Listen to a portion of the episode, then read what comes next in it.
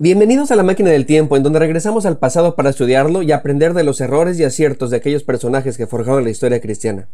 No es mi intención llenarles de datos la cabeza, sino desafiar nuestro presente para no cometer las mismas equivocaciones y para aprovechar las experiencias de las generaciones pasadas, de tal modo que no lleguemos al futuro con vergüenza. Pues bien, subámonos a la máquina del tiempo.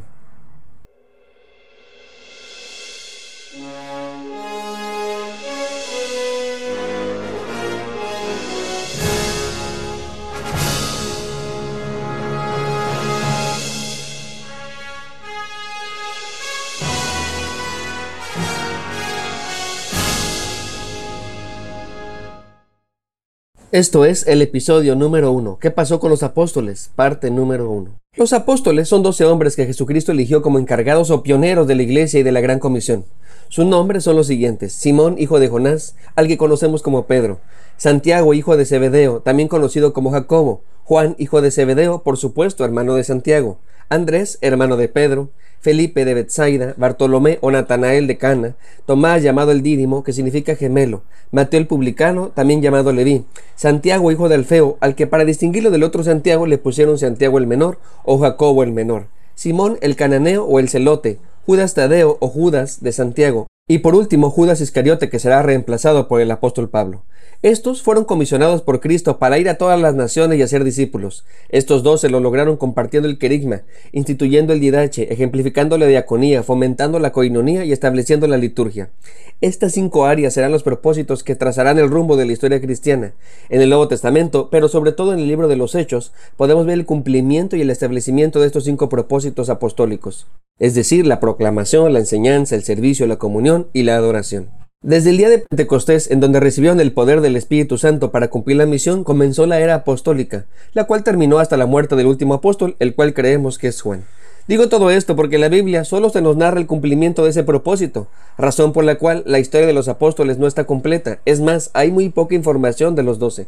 Por eso tenemos que ir a la historia y la tradición cristiana para saber qué fue lo que pasó con cada uno de ellos. Lo que están a punto de escuchar no es palabra de Dios, pero sí es parte de las páginas de la historia cristiana. Así que, como cada narración histórica, hay partes de verdad y otras de leyenda, hay añadidos y hay huecos, hay cristianismo y hay humanismo.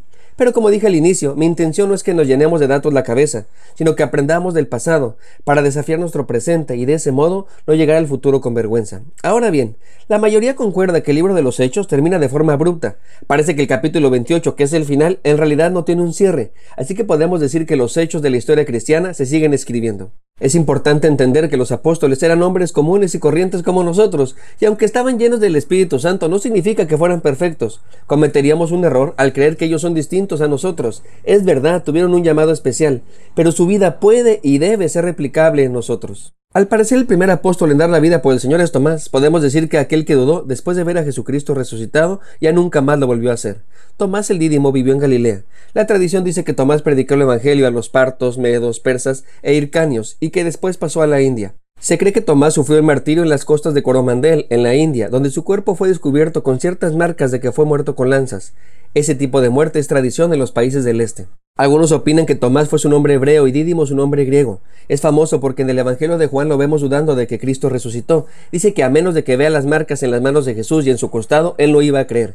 Por esto Tomás llegó a ser conocido como Tomás el Incrédulo. Se dice que fue el encargado para construir un palacio para el rey de India, pero que se resistió a colocar la imagen del sol. Los sacerdotes se enfurecieron y lo acusaron ante el rey, quien lo sentenció a ser torturado con planchas de metal a rojo vivo y luego fue lanzado en un horno ardiente. Para sorpresa de todos, Tomás no sufrió ningún daño, estaba vivo. Sin embargo, dieron la orden de lanzarle jabalinas y lanzas. Con esto finalmente lo mataron. Independientemente si todo esto sucedió o no, es un hecho que murió por su fe. Esta historia nos desafía a preguntarnos cómo un hombre que dudó tuvo el valor para dar la vida por sus creencias. Soy el pastor Alex Cunillé y te tengo que decir que el futuro no está escrito, el de nadie. Tu futuro es el que tú te formes, así que hazte uno bueno. Estaré orando por ti.